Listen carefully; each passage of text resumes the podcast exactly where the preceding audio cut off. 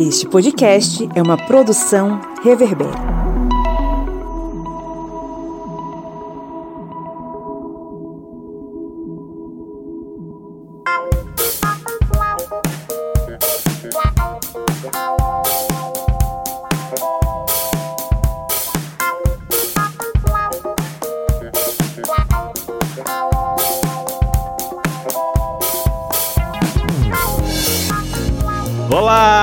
Historiantes, está entrando no ar mais uma edição da Minipédia, o seu programa de conteúdo histórico expresso, que é o tempo de você tomar um cafezinho e ficar mais informado, mais sabido, mais sabida sobre algum conceito é histórico. É o quê, Pablo?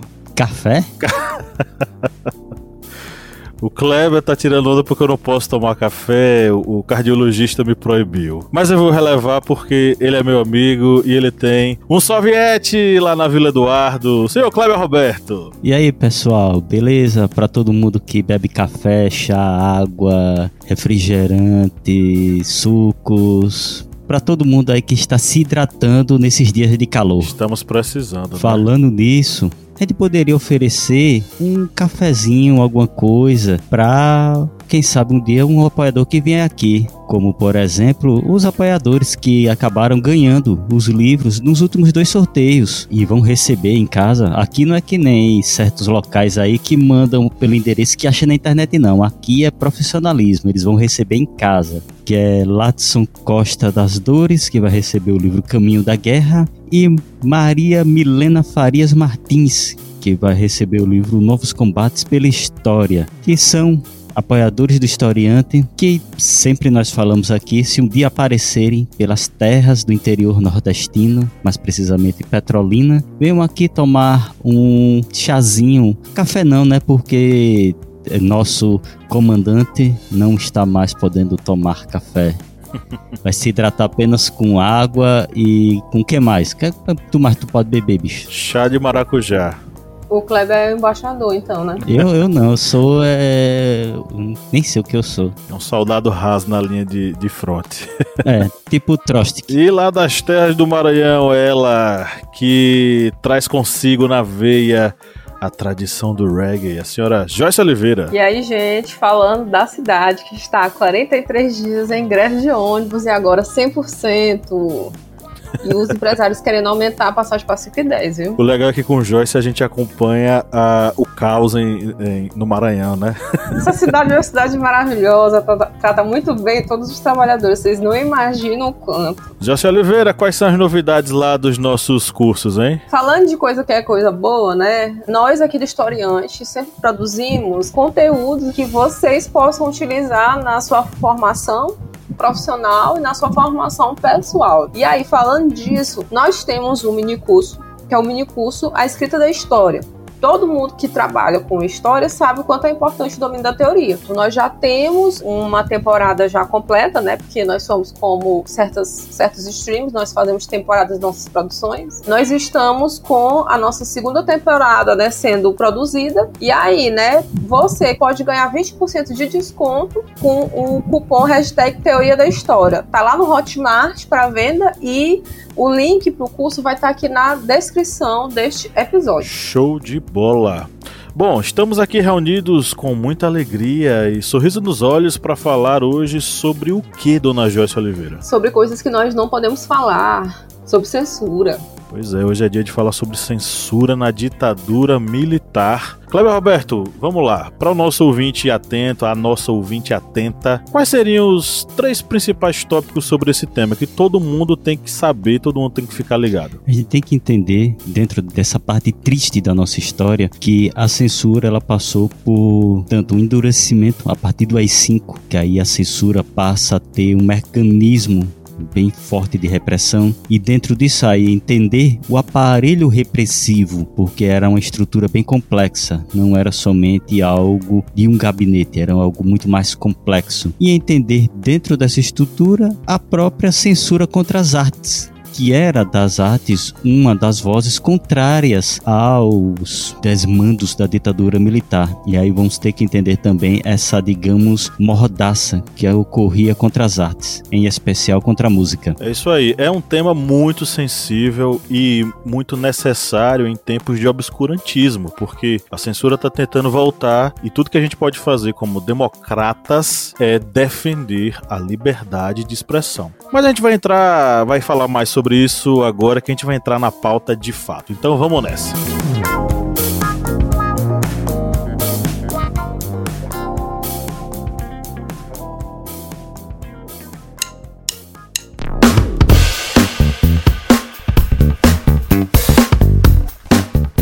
Camarada Kleber Roberto, qual é o seu aplicativo preferido para ouvir podcast? O meu aplicativo é o Orelo, porque ele é leve, fácil de utilizar e você pode encontrar todos os podcasts da família Historiante lá no Orelo. E a cada play que você dá lá nos podcasts, o Orelo vai estar fazendo uma contribuição simbólica para o historiante. Então, baixe o aplicativo e faça aquela maratona nos nossos podcasts.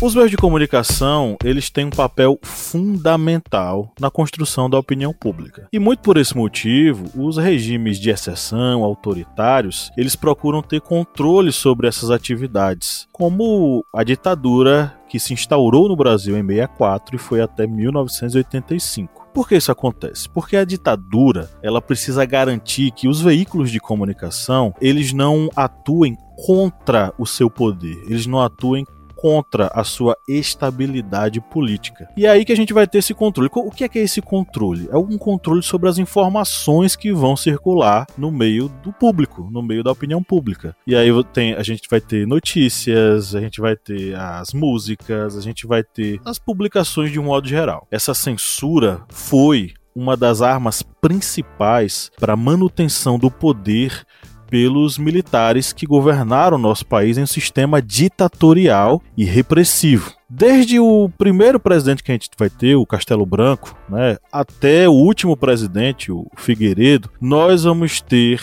ações totalitárias de controle sobre, por exemplo, os poderes legislativo e judiciário, até necessariamente os meios de comunicação e os artistas, os produtores de conteúdo cultural, que vão se manifestar contra a ditadura através das suas produções culturais. E é dentro desse contexto que vai se construir uma ideologia que vai ser a base para essa ideia de dominação e de censura, que é, e principalmente do próprio regime militar, que é a doutrina da segurança nacional. É uma doutrina que vai se estruturar no conceito de guerra total e de guerra permanente. Isso vai refletir o que? O contexto que a gente vai ter à época de polarização mundial. A gente vai ter aí o contexto da Guerra Fria, nós vamos ter aí Estados Unidos e União Soviética disputando os espaços nesses polos mundiais, e é nesse contexto que vai se construir uma espécie de doutrina espiritualista muito característica do golpe de 64. Os militares vão, vão se auto-intitular revolucionários, revolucionários esses que estão em defesa do cristianismo contra um comunismo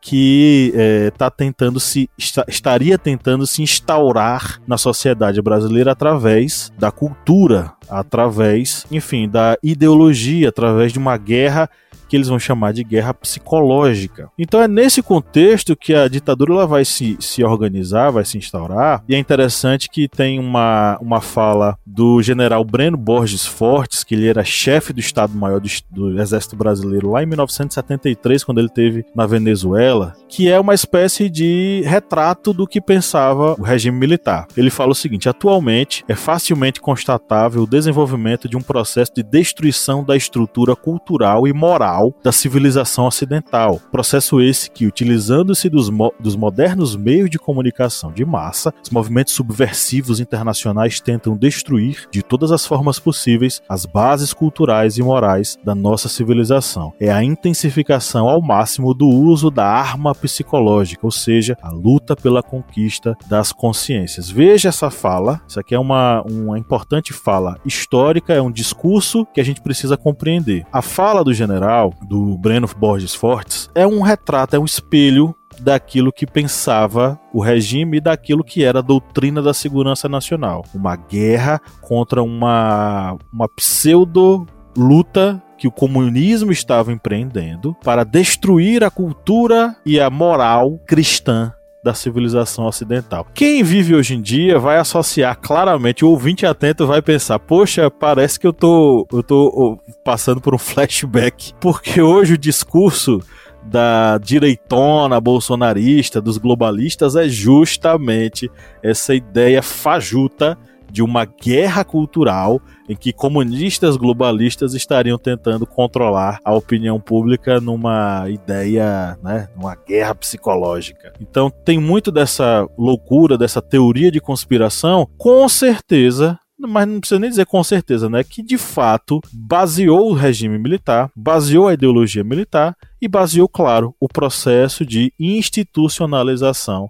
da censura em nosso país. E é esse contexto que a gente vai ter em 68, é, momento em que vai ser, vai ser decretado o ato institucional número 5. E aí, né? Vamos compreender como que é possível o domínio de, uma, de um poder político sobre os demais, sabendo que nós partimos do princípio que nós temos três poderes. Quem for cursar direito, é, ou quem já cursou, quem é, enfim, né, quem tem essa formação, vai lembrar, né, do que eu estou falando. Isso tem a ver com a questão da normatividade, né, ou seja, do conjunto de leis e o entendimento que é realizado entre esses períodos, que são períodos ditatoriais ou totalitários, onde uma norma, ou seja, uma lei se sobrepõe às demais. Isso geralmente a gente estuda quando vai falar sobre a pirâmide de Hans Kelsen. Então, esse controle realizado né, pelo Estado brasileiro, que é o que a gente está falando, ele se realiza a partir desse princípio que não existem normas que são inferiores à norma, por exemplo, deste Estado, que é um Estado maior, ou desses dispositivos né, de controle sobre a produção artística política. A partir dessa visão é que foi, né, é, baixado em 1968 o ato institucional número 5, que é um dos principais, por exemplo, temas que são debatidos dentro da ditadura. Por quê? Porque o AI-5 ele teve um papel muito importante, né? prendeu muitas pessoas, colocou muitas pessoas na ilegalidade, mas ele também teve o papel de acionar cada vez mais, mais fortemente a censura às diversas formas de atividade artística ou qualquer tipo de produção que fosse contrária né, ao regime da ditadura. E esse documento e essas práticas, que são práticas de censura, elas só vão começar né, a se afrouxar lá em 75, do, quando vai começar o governo Geisel, que é quando você tem é, o início da transição. E nós vamos vendo que a própria censura ela vai se estruturando dentro do, da ditadura militar, dentro do regime militar. E essa estrutura de censura, de tentar evitar qualquer mensagem que pudesse ser considerada subversiva, ela tinha vários órgãos que trabalhavam nesse sentido. Nós podemos citar, por exemplo, o Serviço Nacional de Informação, SNI, e o Departamento de Ordem Política e Social, que era o DOPS. E esses órgãos, eles faziam essa, digamos, eles eram o sistema, era essa máquina que fazia tanto as vezes de censura, como também de desmobilizar as ações populares, perseguir pessoas que pudessem ser consideradas subversivas e também fazer prática de, de tortura, o que faz parte dentro desse período triste da ditadura militar no Brasil. A lei de imprensa de 1967 vai contribuir para que tenha uma censura dentro da imprensa nacional. E isso aí prevendo diversos tipos de punições contra jornalistas que pudessem publicar ou lançar algo que pudesse ser considerado ofensivo para o governo ditatorial. E com o decreto-lei é, 1077 de janeiro de 1970 é instituído a censura prévia. E essa censura prévia era aquela censura que se dava antes mesmo de, digamos, o material ou a reportagem ou algo do tipo ser publicado. E essa lei, e essa lei, ela fazia com que essa censura prévia ela tivesse, digamos, dois modos de ação. Um deles seria uma equipe de censores que poderiam ficar dentro das redações dentro dos, das redações de jornais, de revistas, e isso fazia com que esses censores eles tivessem, digamos, a fiscalização direta sobre o que estaria sendo publicado. E a outra forma de fazer essa censura prévia seria através do envio antecipadamente do material que seria publicado. Isso aí fazendo com que nada pudesse ser exposto para a população que pudesse ser considerado subversivo, que pudesse ser algo que é, digamos, ferisse o governo militar da época. Pois é, e aí a gente vai ter o processo de aplicação tanto dessa lei quanto dessas práticas que vão acontecer. Tem uma prática também que é a de você mandar bilhetinhos, né? Você assinar os bilhetinhos para que os, os, os censores mandavam esses bilhetinhos para que os jornais eles se organizassem né, e não falassem coisas que eram proibidas ou não falassem coisas que o regime não ia gostar que fossem publicadas. E aí a gente vai ter a, a prática disso, né? O que é que vai acontecer?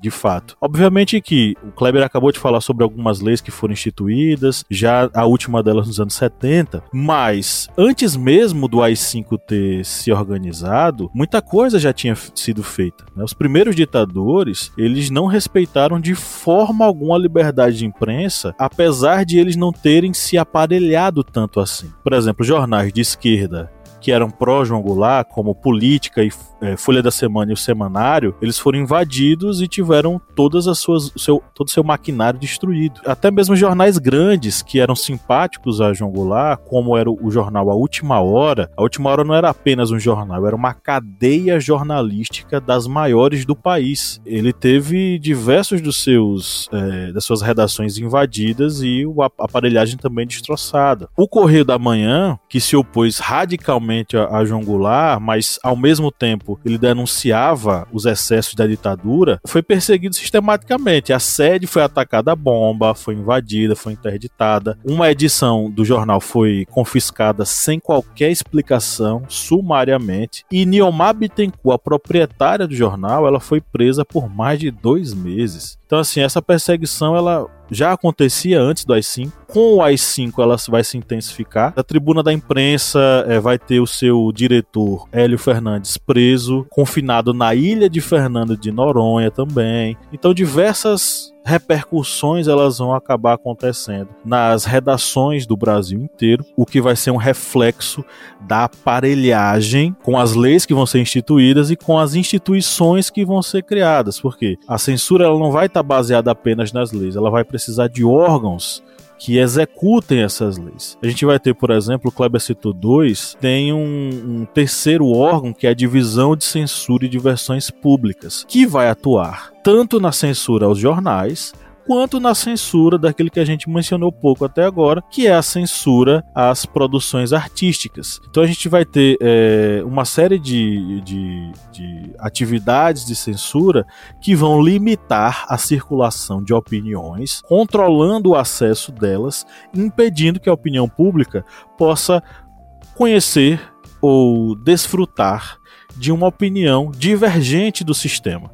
Isso vai se refletir em diversas áreas seja na imprensa, seja na música, seja também na produção de livros.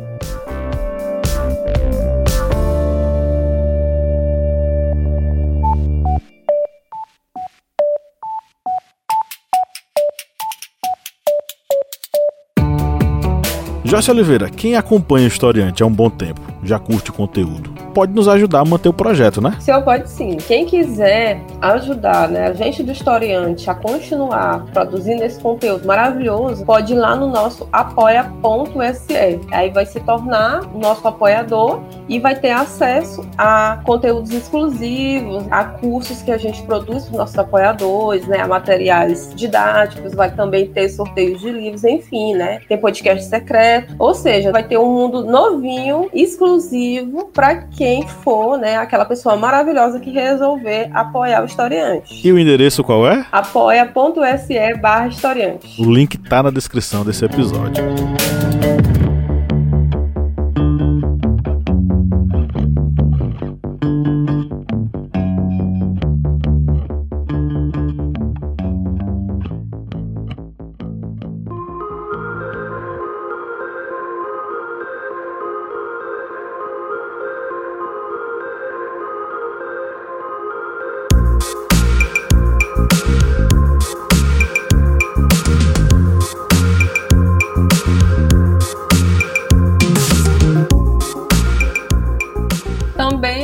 Gente pode citar, né, é, como que essa, essa censura ela vai atingir a produção da televisão que nesse momento da época da ditadura estava em processo de expansão. Por exemplo, aqui no Maranhão a gente tinha um fenômeno chamado televizinho, que era o quê? Nem todo mundo tinha televisão em casa, então alguém na rua tinha uma televisão, então todo mundo ia assistir televisão na casa dessa pessoa. E ela, essa pessoa foi chamada de televizinho, né? Conhecida popularmente. O que era rodado, né? O que era transmitido na televisão, ele também passava por um processo de censura, onde muitas das vezes, né, havia alteração dos roteiros originais porque os censores eles alegavam que, né, os personagens eles poderiam não estar condizentes com a moralidade. Uma das primeiras novelas que passou por é, foi objeto de observação foi uma novela de 68, 69, da Beck, é, onde o personagem, Beto Rockefeller, né, ele é o que a gente chama de anti-herói, né, da TV Tupi. Então, a partir disso, eles começaram a observar como é que eram escritos e muitas vezes interferiram,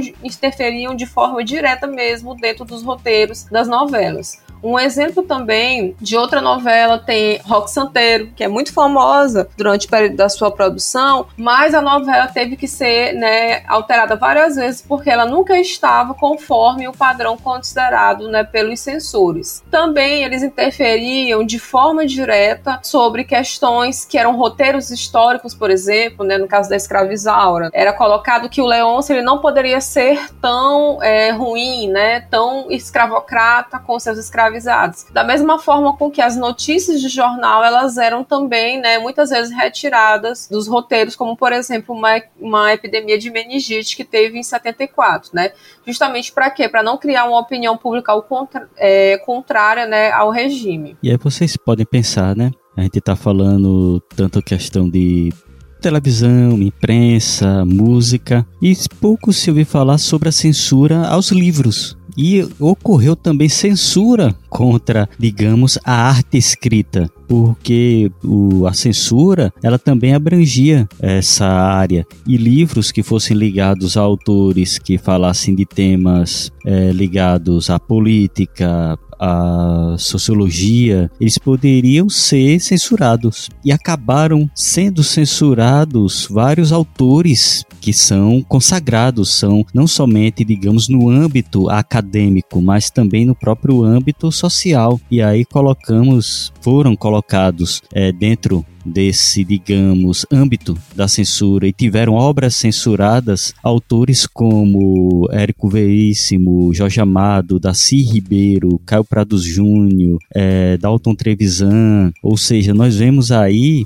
autores que não são somente autores de um viés acadêmico, mas autores de livros consagrados pela própria sociedade que acabaram sendo censurados. Ao todo foram mais, foram cerca de 140 livros de autores brasileiros, só de autores brasileiros que foram censurados na ditadura militar, fora autores estrangeiros que também acabavam antes de serem lançados os livros em português no Brasil, acabavam passando por esse crivo. E tudo aí dentro daquele âmbito daquela lei da censura prévia que acabava analisando todas as obras que pudessem ser subversivas. E aí atingiam também os próprios livros. E não era somente os livros que acabavam sendo atingidos, até mesmo editoras que eram consagradas. E editoras que pessoas que podem andar nos sebos Aqueles locais que vendem livros usados podem encontrá-los com bastante facilidade, que não são os livros da editora Civilização Brasileira. Atualmente, acho que a Civilização Brasileira pertence até à editora Record, faz parte da editora Record. Mas essa editora, ela foi muito censurada na ditadura militar. Inclusive, o seu editor, Enio Silveira, ele sofreu várias vezes com a perseguição da ditadura militar recebendo processos, é sendo preso, é sendo ou seja, perseguido pela ditadura militar. Ou seja, nós vemos que esses tentáculos da ditadura que faziam parte da censura acabavam atingindo todas as áreas da sociedade, tanto áreas artísticas como áreas escritas. Justamente, e aí a gente tem que lembrar que a censura é, chegou e atacou também a produção da música popular brasileira. Diversas músicas foram censuradas porque a censura acreditava, os censores identificavam que eles tinham mensagens contra a ditadura e que não poderiam chegar aos ouvidos do público. Algumas vezes sim, algumas vezes não, e é por isso que a gente chama de. A gente diz que a, dita, a censura é burra toda censura é burra. E a censura dos militares entre 64 e 85 era burra pra caramba. A gente vai ter músicas de protesto, de fato, com a música Cálice, do Chico Buarque e do Gilberto Gil, que vai ser composta na década de 70, vai ser gravada em 1973. Tem até uma, uma, uma parte é, bem curiosa que os, eles marcaram um show no IMB, na, no, Palácio, no Palácio de Convenções do IMB em São Paulo, e quando começaram a cantar Cálice, os microfones foram desligados, porque a censura ela já tinha ordenado que essa letra não poderia to ser tocada por, causa, por conta da palavra cálice.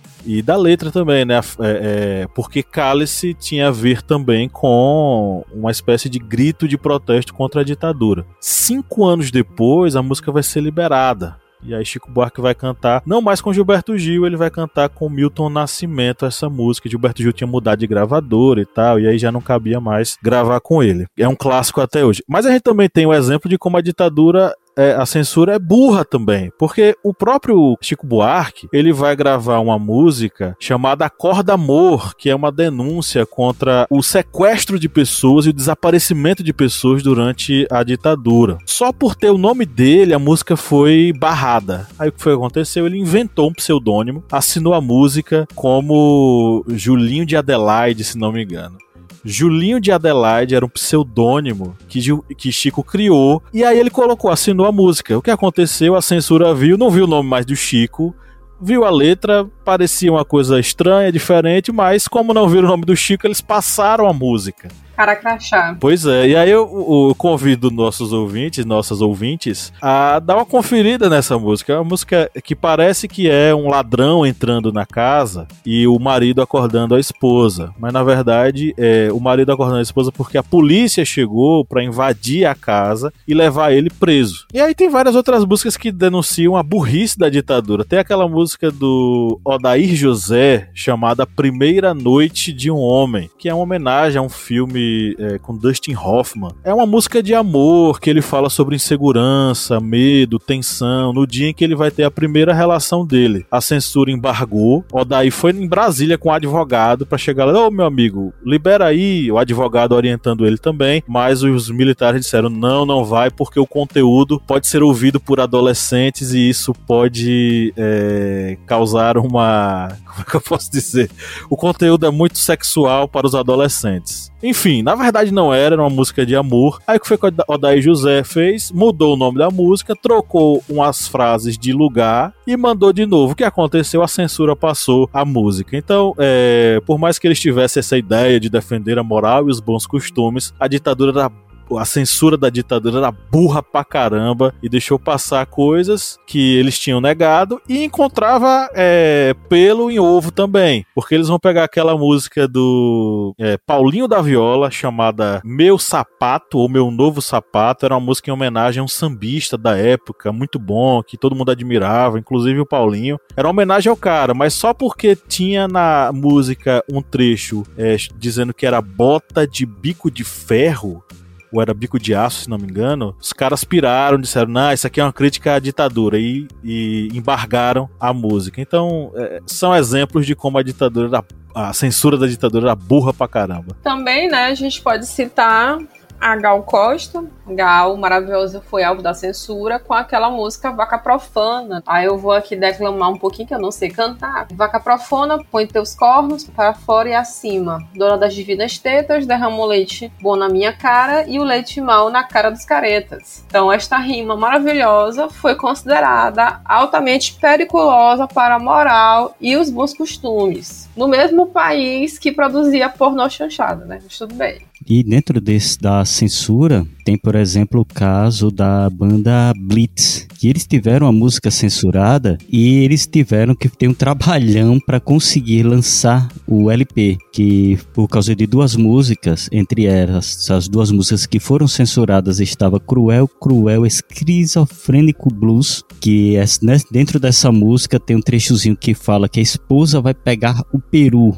Aí dentro do refrão tem peru de Natal. Só que a censura considerou peru como a conotação com órgão sexual masculino. E aí teve essa música, teve outra música que foram censuradas no, dentro do mesmo LP, e aí não podia lançar o LP. E já tinha feito uma tiragem de 30 mil cópias. E aí a banda, como até mesmo um protesto, os seis músicos da banda Blitz foram dentro do depósito da, grava da gravadora e pegaram os LPs, aquele long play, preto e riscaram as duas faixas proibidas com prego. Trabalho à mão nos 30 mil LPs. E na matriz, depois que o LP acabou sendo um sucesso, mas a matriz ela não poderia ter essas duas músicas por causa da censura. E é o que, que eles fizeram? Eles deixaram o trecho, mas como se fosse o trecho riscado também de prego, para as pessoas entenderem que dentro daquele LP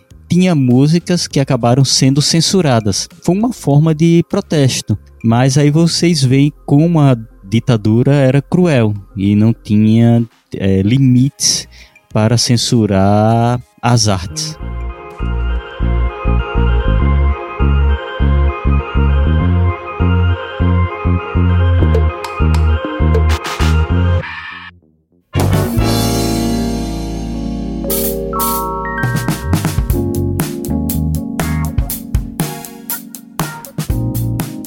Isso aí, chegamos à reta final da nossa gravação. Lembrei agora de uma música que eu pensei que Kleber ia falar sobre ela, que é o Tiro ao Álvaro do Adoniran Barbosa. Por que ela foi censurada? Por um preconceito linguístico. É. Adoniran escrevia as músicas do modo popular, como as pessoas falavam, porque ele queria fazer música que, que dialogasse com o povão da sua época. E Tiro ao Álvaro é, é cheia de falas ditas erradas gramaticalmente. Por exemplo, ele fala tauba de tiro ao álvaro. No caso, é tábua de tiro ao alvo. Mas, claro, é um recurso que ele utilizava para falar a língua do povo, né? A censura barrou a música, por quê? Porque ela falava coisas erradas gramaticalmente, um claro preconceito linguístico com o que o povo fala, né?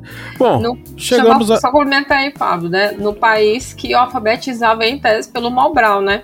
Preocupado com isso. Justamente. Bom, chegamos à reta final. Bora amarrar esse caldo aí, porque a gente já extrapolou o nosso tempo. Diga aí, galera, o que, é que vocês querem falar? Eu vou indicar um doc que eu gosto bastante, que se chama Histórias que o Nosso Cinema Não Contava, que é produzido pela Fernanda Pessoa. A direção e o roteiro é dela, então é muito bacana pra gente entender, né, é, como o discurso não era a prática des, desses senhores. É, Bem, eu vou dar como uma indicação outro podcast aqui da Minipédia que gravamos tem poucas semanas sobre a Tropicália. Vocês já podem fazer essa mini maratona é, sobre a censura no Brasil. E se quiserem, pode voltar alguns meses atrás que temos também uma Minipédia falando sobre o AI-5. Aí vocês podem fazer essa trilogia do, desse período da nossa história. É isso aí, maratona o historiante. Tem muita coisa bacana para você aprender e compartilhe. Você ouviu até agora? Tô falando com uma pessoa que chegou até o final do episódio. Que massa, eu fico,